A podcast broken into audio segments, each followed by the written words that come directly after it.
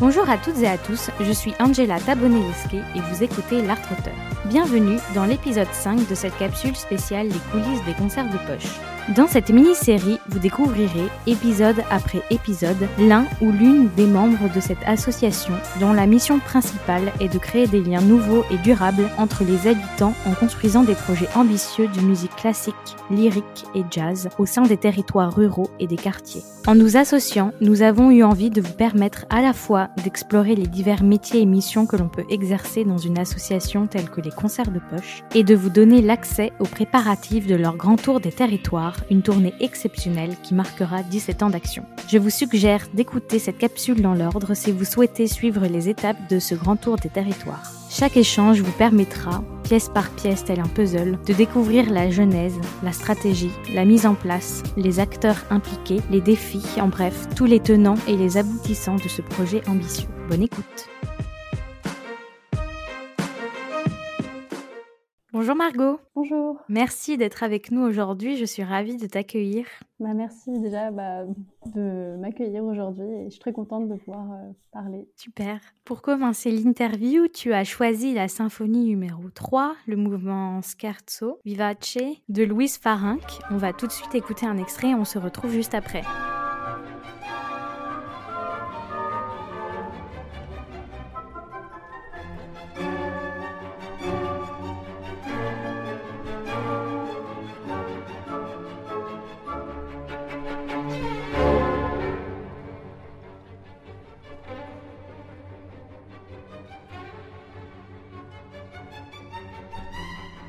As-tu choisi ce morceau? Euh, Est-ce que c'est un morceau qui te représente, qui dit quelque chose de toi, ou juste un morceau tout simplement euh, que tu aimes entendre? Alors, euh, bah déjà, j'ai choisi cette pièce pour deux raisons, je dirais. Bah, la première, c'est assez simple, mais c'est déjà c'est une pièce qui me, touche à, titre personnel. Et justement, en essayant de comprendre parfois pourquoi une pièce peut me toucher plus qu'une autre, ou en essayant aussi de, bah, de verbaliser ça, d'essayer de comprendre pourquoi ça me touche par par le biais de quoi? Des émotions, du beau, des contrastes, des intensités. Justement, c'est dans, dans, cette discussion-là qu'on peut amener.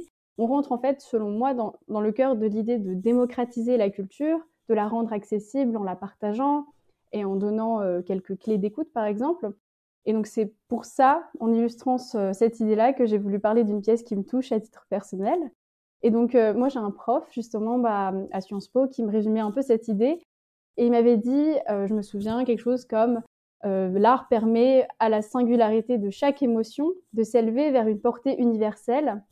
Et du coup, bah, je me suis dit que euh, bah, je profitais un peu de cette occasion pour diffuser une musique qui me touche en tant qu'individu, donc avec ma propre singularité, et qui pourrait gagner à être connue et donc qui pourrait toucher d'autres gens de manière un peu universelle. Et du coup, la deuxième raison pour laquelle j'ai choisi cette pièce, c'est parce que c'est une femme compositrice et qui a eu elle-même bah, beaucoup de succès durant sa période de vie. Elle était euh, à la fois beaucoup jouée et elle était aussi euh, pianiste, professeure au Conservatoire de Paris. Et donc, euh, bah, c'est une preuve qu'il y a des femmes qui ont réussi à, avoir une carrière dans le milieu musical, euh, malgré la difficulté pour les femmes de, percer dans ce milieu-là. Et bah, même si parfois, bah, hommes ou femmes confondus, il y en a certains qui résistent pas vraiment à l'épreuve du temps, bah, parfois bah, avec justice parce que le travail était peut-être de moins bonne qualité entre guillemets que d'autres pièces, mais parfois je pense que ça peut être assez injuste pour certaines pièces qui sont de très belle qualité, très bien écrites. Et du coup, moi, je trouve ça toujours euh, hyper inspirant d'évoquer le parcours de, femmes, d'artistes qui se sont accomplis.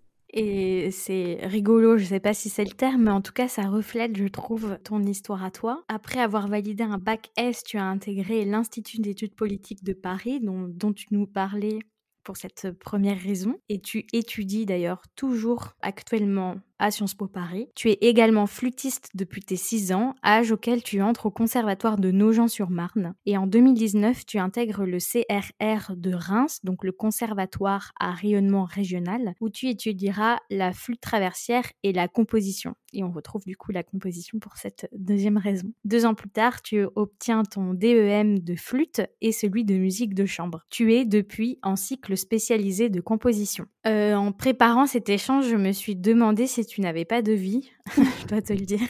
Est-ce que tu peux nous dire déjà comment est arrivée la musique dans ta vie et la composition? Oui, alors bah, la musique est arrivée dans ma vie quand j'étais bah, assez jeune, quand j'avais 6 ans à peu près, euh, de manière concrète J'habitais du coup à Nogent-sur-Marne. J'y habite toujours d'une certaine manière, hein, puisque mes parents habitent toujours là. Et un jour, avec mon père, on marche dans la rue et on voit un grand bâtiment. Donc, il s'agissait du conservatoire de Nogent. Donc, c'est un conservatoire euh, municipal, comme une école de musique. Et il nous a dit et si on t'inscrivait pour euh, prendre des cours d'instruments? Et alors là, je me suis dit, bah, pourquoi pas, c'était une bonne idée. Et euh, les premiers instruments auxquels j'avais pensé, c'était le piano, le violon et il n'y avait plus de place. Alors euh, le directeur, qui était aussi le prof de flûte euh, du conservatoire, m'a proposé de tout de suite essayer de jouer dans la flûte. Et j'ai bien aimé. Et du coup, c'est comme ça que euh, je me suis mis à prendre des cours de flûte. Et, avec tous les cours qui allaient avec, le solfège, la chorale. Et donc c'est comme ça que j'ai commencé un peu mon, parcours musical. Et ensuite, la composition est arrivée assez tardivement. Enfin, pas si tardivement quand même, parce que j'étais au collège, entre le collège et le lycée. Et euh, en fait, il y avait plus de cours de solfège à partir d'un certain niveau. Donc on avait validé, je me rappelle le cycle, la fin de cycle 2 ou quelque chose comme ça. Il y en avait plus et il fallait choisir d'autres euh, modules pour remplacer la pratique du solfège. Et donc euh, il y avait des choses comme la composition, l'arrangement ou le tango, donc des choses, des cours qui n'avaient pas forcément rapport avec le solfège en soi. Et moi j'ai choisi la composition parce que je me suis dit que c'était peut-être une autre manière d'exprimer sa créativité. C'est comme ça que j'ai pris mes premiers mes cours euh, auprès de, Mathieu Cipitelli et l'année d'après auprès de Sua Perrin, qui étaient mes deux professeurs de compo. Et euh, j'ai trouvé ça vraiment fascinant, surtout qu'on avait pas mal de projets. On avait par exemple euh, pu collaborer avec l'écrivain Grégoire Delacour. Et du coup, assez tôt, j'ai eu quelques petits projets comme ça qui m'ont tout de suite donné envie de continuer un peu dans plusieurs voies de la musique. À l'origine, je me destinais plus à la flûte traversière, mais je ne savais pas précisément ce que je voulais faire comme métier. D'ailleurs, je sais toujours pas réellement, mais voilà, c'est un peu euh, une sorte d'indécision qui me caractérise toujours. Et, euh, du coup, j'ai passé euh, des concours dans des domaines autres que la musique. Et du coup, bah, j'ai passé le concours de Sciences Po. Et comme j'ai été admise, je me suis dit, bah, je vais essayer de combiner un petit peu mes études académiques dans un domaine assez différent de la musique et continuer mes études de musique toujours de manière un peu disons, hétéroclite, où il y avait euh, de la composition et de la flûte. Et donc, euh, voilà, c'est comme ça que je suis arrivée ensuite à aller jusqu'à Reims pour euh, la musique, puis ensuite à Londres cette année pour poursuivre mes deux cursus. D'accord. Et c'est assez particulier comment la musique est arrivée dans ta vie, parce que souvent c'est alors ma tante faisait du violon et du coup. et là, du coup, vous avez littéralement marché devant le, devant le conservatoire. Mais j'aime bien comme histoire, c'est c'est sympa. D'autant plus que j'avais pas du tout, enfin mes parents étaient pas du tout dans le milieu de la musique et euh, à la rigueur ma mère avait eu quelques cours mais elle était assez rapidement dégoûtée par euh, la musique parce qu'elle avait pas eu un bon, un professeur et pareil, bah, mon père est très passionné de musique mais aucun de nous ne pratique donc euh, on était un peu les, les petits nouveaux dans moi et mon frère dans la musique. Et j'ai évoqué tout à l'heure que tu as obtenu ton DEM de flûte et celui de musique de chambre. Est-ce que tu peux, tu as commencé à parler des cycles, est-ce que tu peux nous dire ce que c'est un DEM Alors euh, le DEM, c'est le diplôme d'études musicales. Et en fait, euh, en France, euh, lorsqu'on obtient son DEM, ben, en fait, ça sanctionne la fin d'un cursus. Donc c'est un peu une sorte de d'entrer dans le monde euh, plus professionnel de la musique. C'est comme si on obtenait le baccalauréat en fait euh, dans le domaine strict de la musique. Et après, une fois qu'on obtient ce diplôme, on peut essayer de passer des concours euh, pour des conservatoires supérieurs ou des, des pôles supérieurs en France. Du coup, c'est un peu comme une porte ouverte à d'autres cursus plus professionnalisants. Et est-ce que tu pourrais t'arrêter au DEM et devenir prof, par exemple? Je crois que oui. Par exemple, pour être prof dans certains conservatoires, le DEM, c'est un prérequis. Alors après, parfois, c'est toujours un plus d'aller dans d'autres institutions. Mais euh, il me semble qu'on peut s'y arrêter pour euh, enseigner dans certains conservatoires en tout cas. D'accord. Tu l'as décrit la musique, j'ai l'impression qu'elle a pris une place importante dans ta vie assez rapidement et de manière assez euh, jeune. Et du coup, je me suis beaucoup demandé pourquoi tu avais fait le choix de passer un bac S et ensuite d'intégrer Sciences Po Paris. Est-ce que c'est cette indécision dont tu parlais et du coup tu avais envie de rester ouverte à d'autres choses que la musique ou il y avait une autre raison? Euh, bah, Je pense que c'est un peu cela. Puis même quand j'ai décidé d'aller en voie scientifique, c'est parce que j'avais pas trop d'idées de ce que je voulais faire ou plutôt j'avais beaucoup d'idées et comme je n'étais pas vraiment capable de faire mon choix dans toutes ces idées que j'avais, je me suis dit qu'autant garder euh, les portes ouvertes en tout cas, c'est toujours ce qu'on m'avait dit. Et c'est un peu de la même manière que j'ai raisonné quand j'ai essayé de passer le concours de Sciences Po. Mais en même temps, c'est parce que c'était des domaines qui m'intéressaient. Et euh, au fur et à mesure que je construisais mon projet par rapport à, bah, pour préparer l'oral ou même pendant mes premières années à Sciences Po, j'ai fait des ponts en fait entre Sciences Po et mon, travail dans la musique, mes études. Par exemple, il y a un enjeu qui m'a toujours passionné, euh, comme je, je, te disais au tout début, c'était celui de, disons, de rendre possible et plus facile l'accès par tous de la culture. Et donc c'est cet aspect de la culture accessible pour tous qui est à la fois dans le domaine des politiques publiques et donc cet aspect-là je l'étudie à Sciences Po quand je m'intéresse à ces questions, que j'étudie certaines matières par exemple et de manière beaucoup plus concrète, la musique je la pratique aussi en tant que musicienne et en tant que compositrice et du coup quand je vais avoir des projets euh, parfois, bah, mes enseignements à Sciences Po ou alors les projets que je vais mener bah, vont faire des liens entre ce que je peux pratiquer en tant que musicienne. Du coup, voilà, c'est cette idée un peu de faire des liens dans mes projets qui me, me plaît beaucoup. D'accord. Et est-ce que tu as une spécialité actuellement à Sciences Po? Quel genre de cours tu es amené à, à suivre? Alors, du coup, Sciences Po, ce qui bien, c'est que c'est une école très généraliste euh, donc au tout début, en tout cas dans ma première année, on suit des cours euh, très larges dans les sciences politiques, donc c'est-à-dire qu'on a de l'histoire, de la philosophie politique, des institutions politiques, de la science politique, de l'économie et de la sociologie. Donc c'est vraiment assez, assez vaste et c'est une introduction à toutes ces matières. Et ensuite, on choisit en deuxième année de se spécialiser euh, dans une majeure. Donc moi j'ai choisi la majeure humanité politique. Et donc euh, là, c'est plus porté sur tout ce qui est plus littéraire, l'histoire, la philosophie politique. Donc ça reste assez théorique quand même. Et donc euh, bah voilà, moi, c'est un peu dans ce genre de matière que j'ai fait la plupart de mes, de mes cours. Et ensuite, ce qui est bien, c'est qu'à Sciences Po, on peut avoir accès à, à, différents séminaires ou à des ateliers qui sont parfois beaucoup plus précis. Donc, par exemple, j'avais un cours sur euh, l'histoire du clivage entre la gauche et la droite depuis la Révolution française ou des choses comme ça. Ou même à un moment, j'ai eu un atelier sur euh, le design culinaire. Hmm. Donc vraiment, on peut construire un, parcours vraiment à la carte presque. Donc c'est ça qui est, très sympa. Et tu arrives quand même à combiner les deux. Combien d'heures tu consacres par jour euh, à la musique? Comment tu balances ces deux choses? Bah, C'est vrai que c'est pas toujours évident. Que ça demande beaucoup de travail, du, temps consacré à l'une et l'autre euh, des choses. Mais pour la musique, alors, je pense que je vais distinguer la flûte et la composition, parce que pour la flûte, ça nécessite vraiment un travail euh, presque enfin, quotidien. Après, moi, je pense que je travaille peut-être moins en termes de temps que d'autres personnes qui se consacrent qu'à la musique. moi, je dirais que, en tout cas cette année, j'essaye de viser deux heures à trois heures de, travail euh, quotidien pour ma flûte. Et euh, pour la composition, ce qui est assez avantageux dans cette discipline-là, c'est qu'on est beaucoup plus libre. On n'a pas nécessairement à écrire tous les jours pour euh, observer une sorte d'amélioration, alors que pour la flûte, si j'abandonne complètement pendant une semaine, bah, je vais sentir euh, une différence quand je reprends mon instrument. Et du coup, bah, la compo, ça va plus être selon si j'ai un projet à, réaliser ou si j'ai un cours la semaine d'après, bah, ça, va être... Euh, je, ne sais pas, je, ne pourrais pas trop le quantifier, mais je peux passer 10 minutes par-ci pendant la journée, puis le lendemain, passer deux heures parce que je suis plus inspirée en fait. Mmh, d'accord. Et donc, en plus de ça, tu as tes cours tes devoirs, tes examens, une vie privée.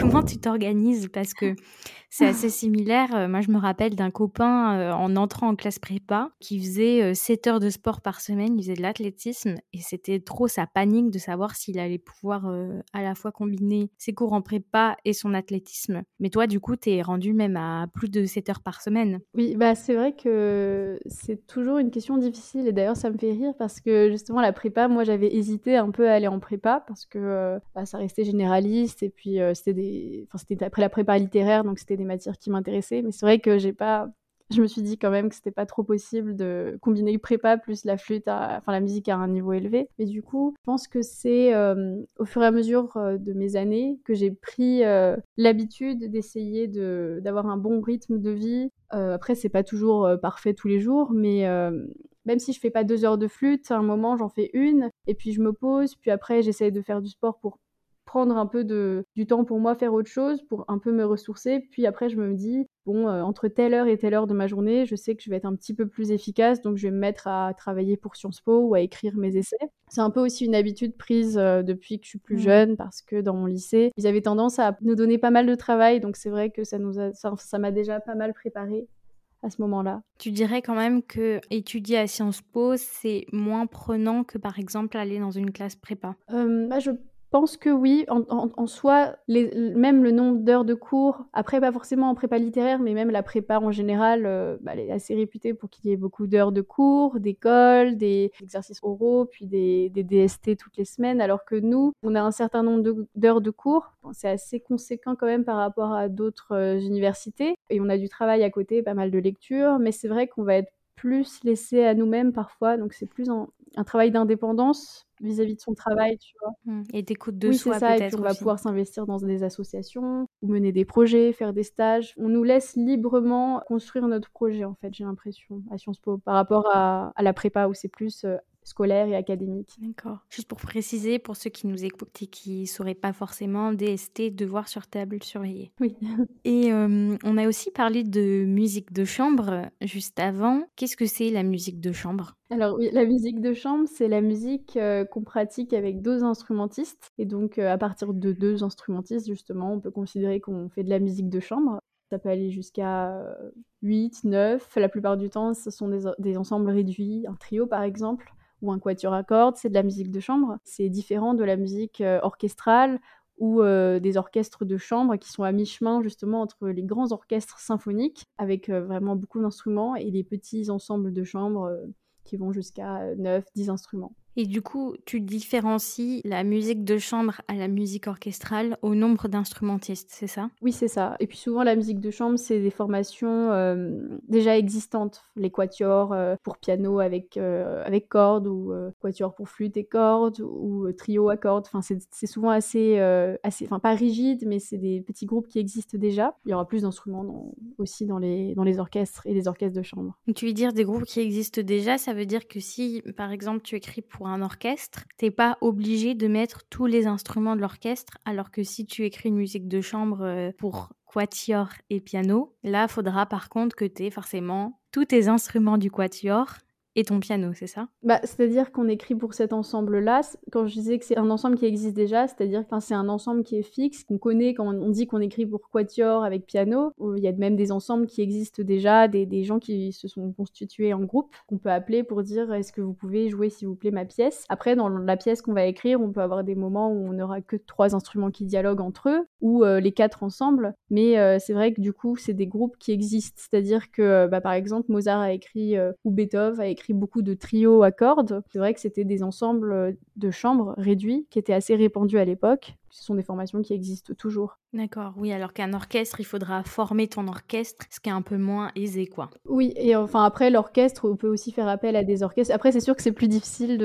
d'avoir un contact avec un orchestre complet. C'est vrai que pour euh, les personnes qui débutent dans la composition, c'est toujours plus simple de faire appel à des ensembles plus réduits parce qu'on sera plus sûr que notre musique sera jouée en tout cas. D'accord. Donc grosse différence, le nombre euh, d'instrumentistes.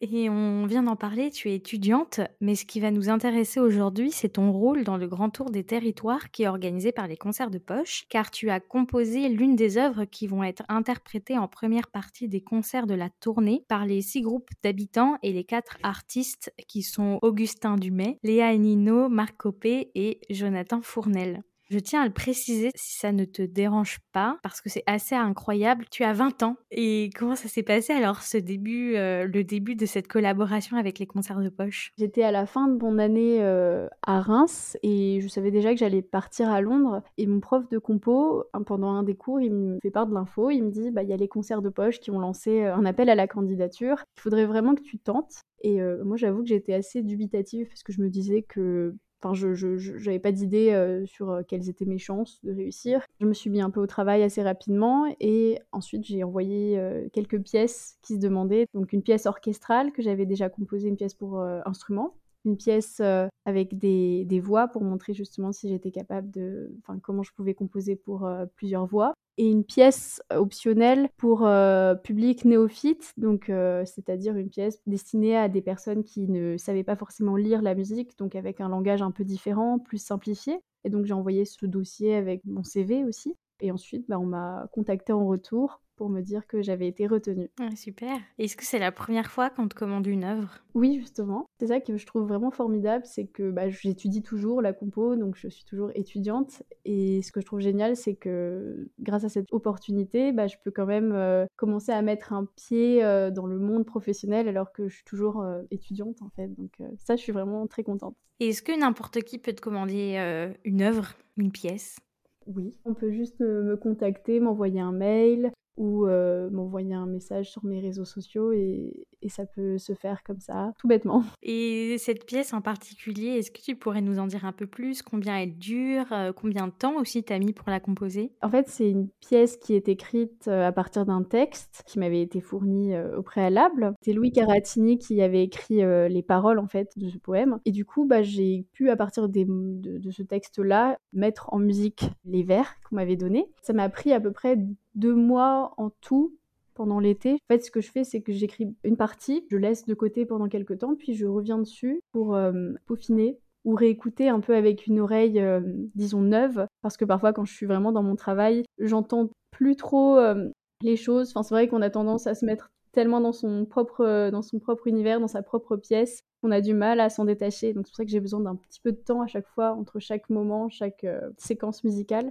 pour revenir avec un regard neuf. Ça se fait un peu par étapes comme ça, je reviens, je fais des allers-retours sur ma pièce. Hmm. Et donc euh, voilà, ça m'a pris à peu près deux mois pour euh, la finaliser. Au début, j'avais rendu une version un peu plus longue. Elle faisait peut-être trois minutes, quelque chose comme ça, 3-4 minutes. Avec les concerts de poche, on a retouché, on a essayé de voir comment simplifier certaines choses qui pouvaient être difficiles à, chanter pour euh, le public néophyte. Et je pense que là, on arrive à peu près à 2 minutes, 2 minutes 30 de musique au total. D'accord. Donc toi, euh, la personne avec qui tu es en contact au sein des concerts de poche, c'est Marion, c'est ça? Oui, c'est ça. Après, j'ai eu euh, des contacts avec, d'autres personnes, euh, mais principalement Marion, c'est ça. Donc, est attachée à la direction artistique au sein des concerts de poche. Et donc, quand tu es contacté, que tu commences à travailler, on te fournit ces vers que Louis Caratini a écrits. Est-ce qu'on te donne, par exemple, des informations sur quels artistes vont jouer ta pièce, sur qui sont les habitants Oui, oui, alors j'avais euh, une fenêtre de temps, j'avais à peu près 3 à 5 minutes. On m'avait dit qu'il fallait euh, qu'il y ait des répétitions, par exemple, qui reviennent dans le morceau, par exemple avec un thème, qui soit répété plusieurs fois pour faciliter l'apprentissage en fait. C'est-à-dire qu'on m'a donné quelques indications euh,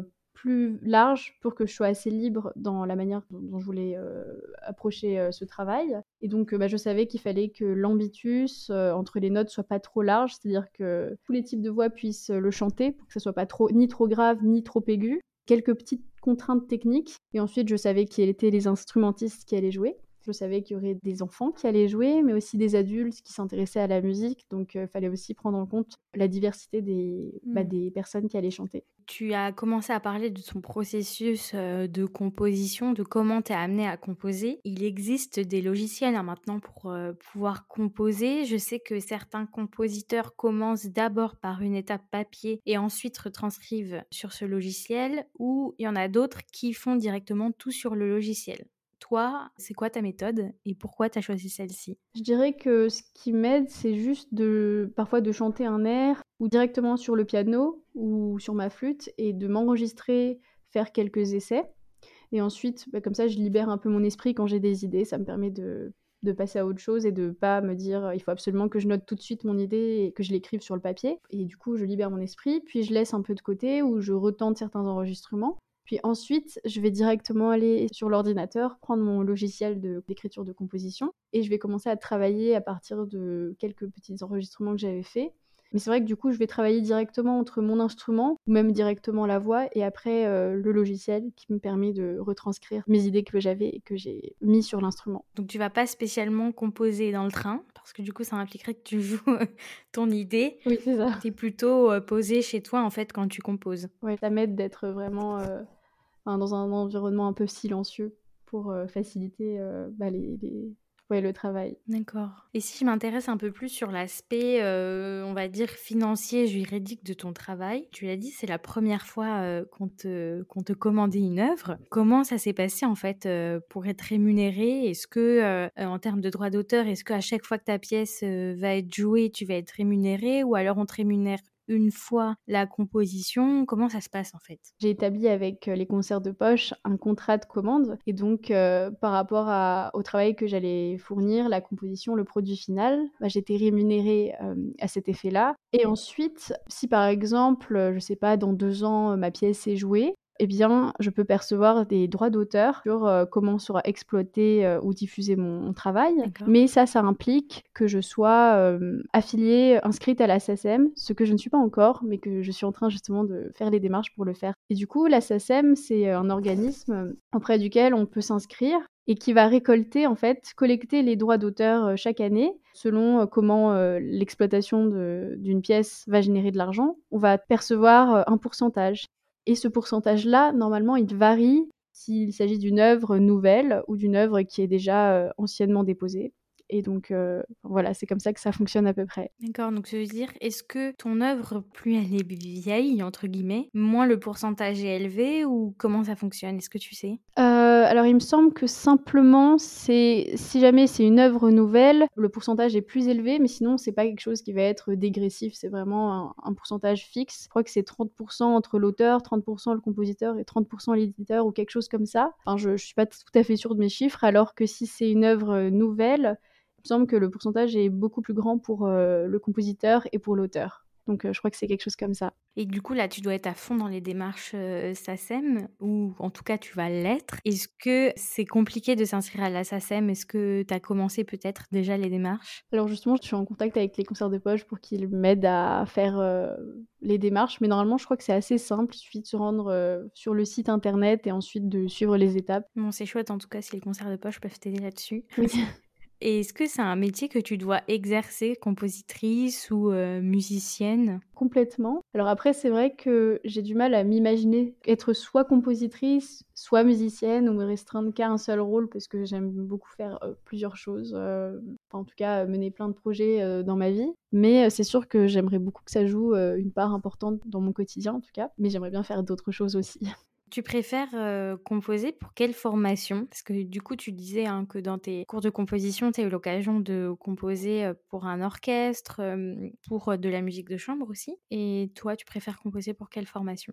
Moi, j'aime beaucoup composer pour un peu tout. C'est vrai qu'il y a beaucoup d'intérêt à toutes les pratiques parce que c'est vrai que je m'étais jamais tournée vers le chant jusque-là, ou très peu. Et c'est quelque chose que j'ai découvert et je trouve ça vraiment fascinant parce qu'on peut mélanger bah, les sons, et les paroles et ça, ça, donne encore une autre dimension à la musique. Mais sinon, ce que j'aime beaucoup, c'est euh, la musique de chambre parce que euh, on est, euh, c'est-à-dire qu'on a des un certain nombre d'instruments qui peuvent dialoguer entre eux. C'est intéressant parce qu'on peut créer des fusions un peu sonores entre les différentes couleurs d'instruments. S'il y a un instrument à cordes, par exemple, ou un instrument à vent, ou même que des instruments à cordes, je trouve que quand on a trois, quatre instruments, quatre instruments, on peut avoir une vraie fusion, un vrai intérêt ou même des silences qu'on entend beaucoup plus parfois que quand c'est euh, plus massif ou quand il y a plus d'instruments. Donc euh, voilà, c'est le genre de, pièces que j'aime bien composer. Et tu avais créé, il me semble, ton ensemble de musique de chambre, non? Oui, alors j'avais créé à nos gens un ensemble de musique de chambre. On était euh, trois amis. J'étais la flûtiste, il y avait une violoncelliste et une violoniste. C'était un peu la première fois qu'on avait un groupe fixe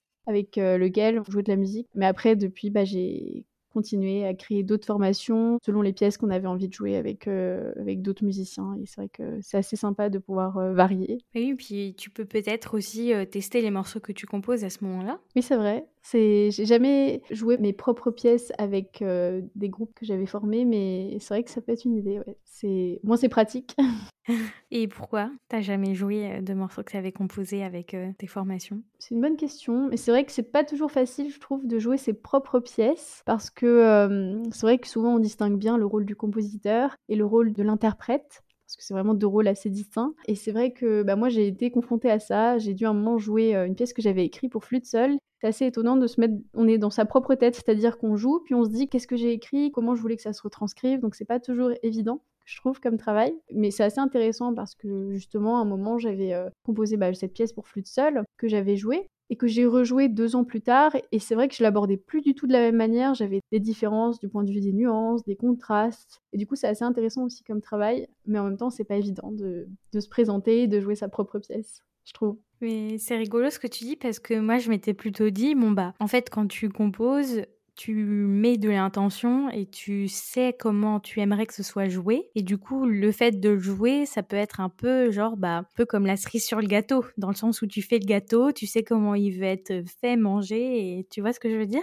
Et du coup, c'est rigolo de voir qu'en fait, euh, bah non, pas particulièrement. Quand tu composes une pièce, le fait de le jouer, c'est pas forcément euh, idéal, comme tu le disais? Bah, En fait, je trouve que c'est pratique, mais c'est pas facile dans le sens où quand on arrive devant un public, quand on joue l'œuvre de quelqu'un d'autre, on est là en tant qu'interprète, on sert la musique qu'on donne à, écouter, donc c'est un autre travail, on n'est pas là pour, entre guillemets, enfin on défend une pièce, mais on se distingue de, de la personne qui l'a écrit. Donc finalement, s'il y a des critiques, on les prendra en tant qu'interprète et pas par rapport au texte musical lui-même. Alors que quand on endosse les deux casquettes, en fait, c'est vrai qu'il y a une sorte de, enfin pas de responsabilité, mais de double tâche qu'on a et qui est parfois plus difficile à assumer quand on vient sur scène et qu'on dit, ben voilà, je, me présente en tant qu'interprète, donc vous allez pouvoir évaluer la qualité de, de la musique que je joue. Mais je suis aussi la personne qui a écrit la pièce. Et si vous n'aimez pas la pièce, eh bien, j'en prends, c'est pas que j'en prends pour mon grade, mais c'est-à-dire que c'est mon moi en tant que musicienne et mon moi en tant que compositrice qui est en jeu, entre guillemets. Mais après, c'est mmh. toujours chouette de jouer son,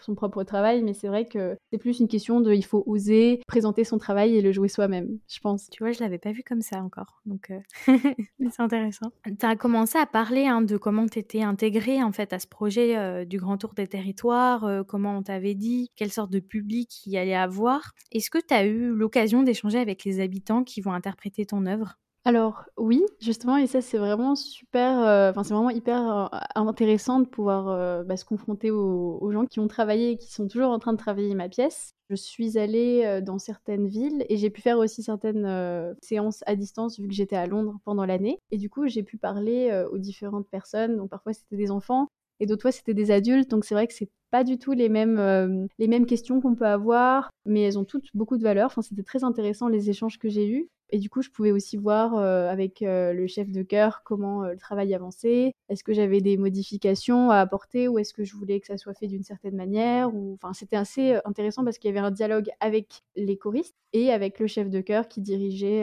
le projet. Et ça arrive qu'il y ait les chefs de chœur qui te contactent en dehors de ces moments d'échange? Pas spécifiquement, enfin avec Benjamin Vinit, j'ai eu quelques contacts avant puis après pour préparer les séances par exemple ou si j'avais des questions ou enfin après c'est vrai que au préalable on avait eu quelques échanges pour euh, justement quand on modifiait euh, ma pièce pour qu'elle soit peut-être plus lisible ou plus facile j'ai eu à ce moment-là quelques échanges avec euh, avec le chef de chœur. Et du coup bah c'est comme ça qu'on a pu construire le projet voir s'il fallait faire certaines modifications pour garder un peu l'essentiel de ce que je voulais donner comme essence musicale, comme message, et euh, pour en même temps le rendre accessible, mais sans en dénaturer un peu le projet. Enfin, du coup, c'était hyper intéressant en tout cas comme démarche. Bah, ça a l'air parce que j'ai l'impression que c'est un travail dans lequel on t'inclut pleinement et qu'un travail euh, toujours en amélioration et en progression et en adaptation. Et du coup, ça doit être hyper riche de se dire que bah, tu es vraiment inclus dans ce travail et, et dans cette adaptation. En fait, c'est pas entre gros guillemets juste des personnes qui vont jouer et merci, au revoir. C'est mmh. vraiment euh, tout un processus euh, qui est plus grand que ça, en fait, que ta composition. Oui, c'est ça. Oui, c'est vraiment des, bah, des rencontres aussi. Enfin, c'est vrai que ça m'a beaucoup touché aussi de voir euh, les enfants, par exemple, qui venaient vers moi et qui étaient vraiment très contents euh, de voir la personne qui avait écrit la musique et de pouvoir poser des questions, euh, de comprendre aussi pourquoi j'avais écrit ça, qu'est-ce que j'avais eu à l'esprit quand j'avais quand j'ai composé cet endroit, quand j'ai écrit cette pièce ou certains passages. Et du coup, c'est vraiment ces petits moments d'échange qui sont hyper euh, à la fois enrichissant et très touchant, j'ai trouvé. Bon, tu as l'air en tout cas de garder un super souvenir de ces échanges. Est-ce qu'il y aurait une question que l'on t'a posée et qui t'a marqué Alors, euh, moi j'ai eu vraiment beaucoup de questions très diverses et euh, encore une fois, selon, enfin si c'était un enfant ou des adultes qui m'ont posé, c'était pas du tout les mêmes questions. Mais si je devais bah, retenir une question qui m'a assez marquée, c'était une question posée par une femme qui m'avait demandé, alors je ne sais plus exactement comment elle avait formulé la chose, mais elle me demandait en gros quel était l'intérêt de rechercher la dissonance. C'est-à-dire que parfois on se rend compte que on va écouter ma pièce, on va pas entendre la même chose que si c'était euh, un compositeur classique ou un compositeur romantique qui l'avait écrit. Et euh, justement, on va entendre des petits frottements du point de vue euh, bah, des, harmonies, par exemple. Ça va pas être quelque chose qui va sembler hyper consonant et très très comment dire, qui va sonner forcément très bien à l'oreille. Et c'est cette question-là qui m'a beaucoup marquée parce que je me suis aussi demandé en tant que compositeur, compositrice, qu'est-ce qu'on a à apporter et est-ce qu'on doit se comment dire se situer dans une sorte de lignée de progression parce qu'en fait on se rend compte si on regarde un peu l'histoire de la musique que depuis si on, commence à Bach depuis Bach jusqu'à de nos jours on a une sorte d'émancipation en fait de la consonance vers une sorte de dissonance où les compositeurs progressivement se disent est-ce que si j'écris cela c'est quelque chose qui va être difficile à écouter? Quelle est la démarche derrière tout ça?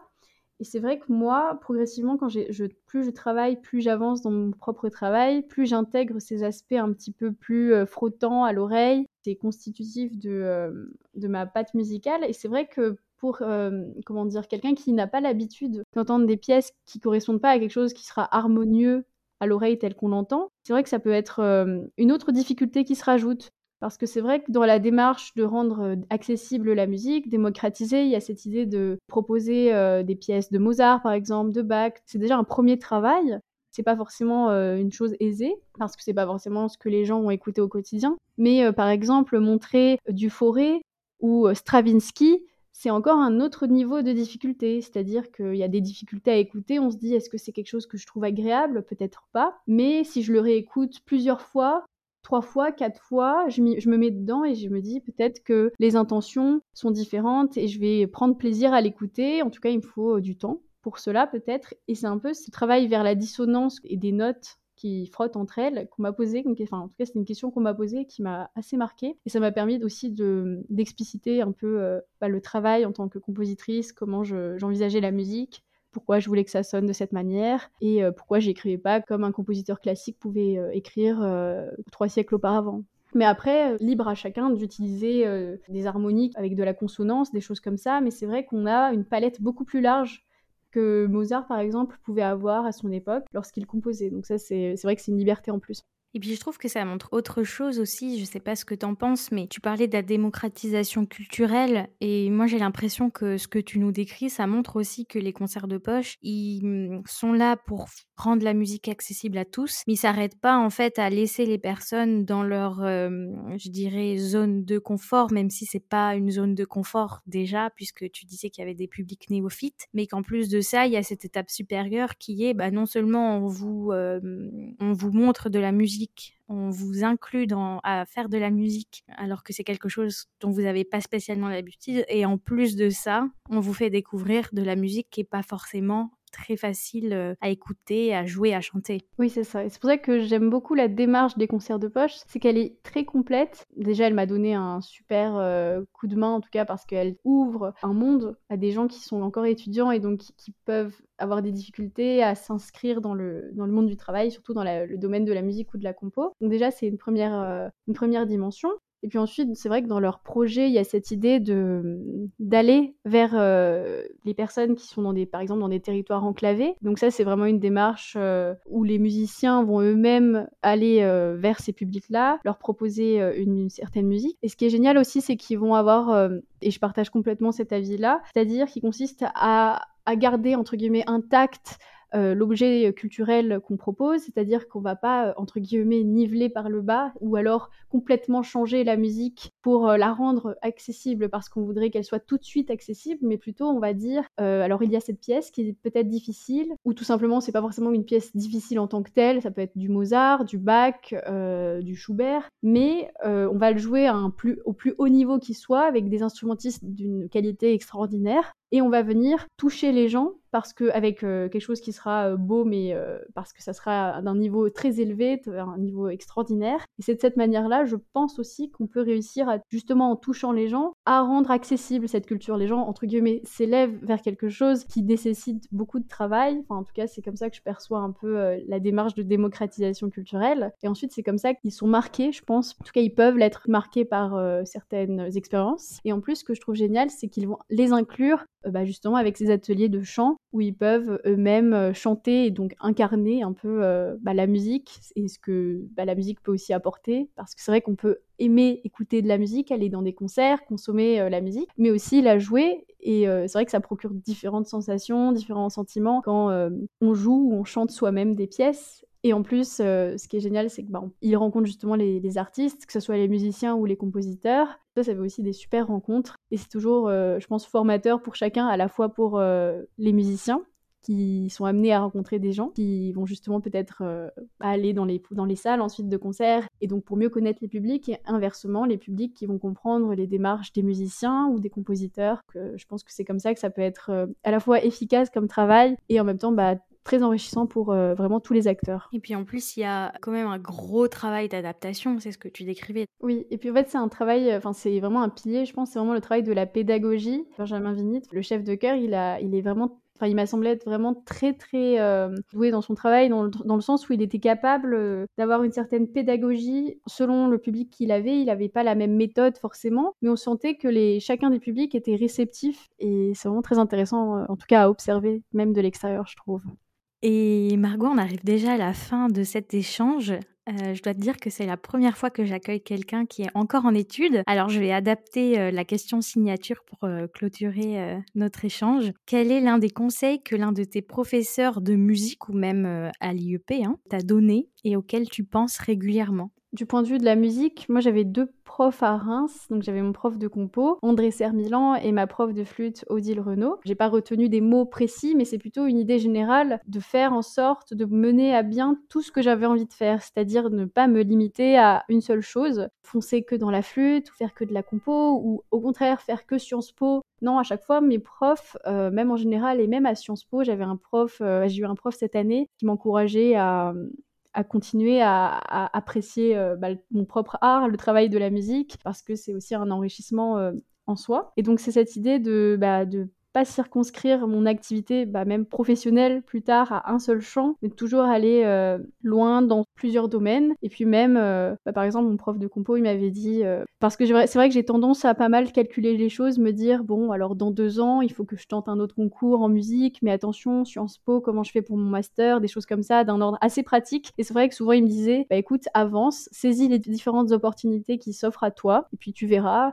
Et si tu te donnes des moyens dans toutes les choses que tu entreprends, bah, ça devrait bien se passer. Donc c'est vrai que j'essaye d'avoir un peu plus cet état d'esprit, de me dire, bon, bah là j'ai une opportunité euh, absolument formidable en composition je pensais pas forcément que ça allait m'arriver si vite ni si tôt ou que ça allait arriver avant la flûte. Bah, je la saisis, je fais ça cette année et puis euh, l'année prochaine et ensuite je verrai euh, vers où ça me mène. Mais au moins, même si ça s'arrête un jour, dans trois ans, dans je sais pas, dans dix ans, euh, j'aurais savouré ce moment. Je me suis dit bah autant profiter des choses tant qu'elles sont là et puis j'avance. Et si j'ai envie de reprendre Sciences Po ou d'avancer, de faire des césures, bah je prends le temps de faire les choses du moment que j'apprécie ce que je fais. Super. Merci beaucoup d'avoir été avec nous aujourd'hui, Margot. Merci.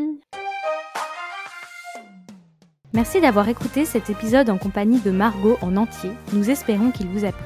N'hésitez pas à nous dire en commentaire sur Instagram ce que vous avez pensé de cet échange et de laisser 5 étoiles à l'Art Auteur sur Apple Podcast afin de le soutenir. N'oubliez pas non plus de vous abonner à ma newsletter sur Ocha ou sur la plateforme sur laquelle vous êtes en train d'écouter afin d'être informé de la sortie des prochains épisodes. Rendez-vous demain pour l'épisode 6 de cette capsule spéciale Les coulisses des concerts de poche. En attendant, prenez soin de vous.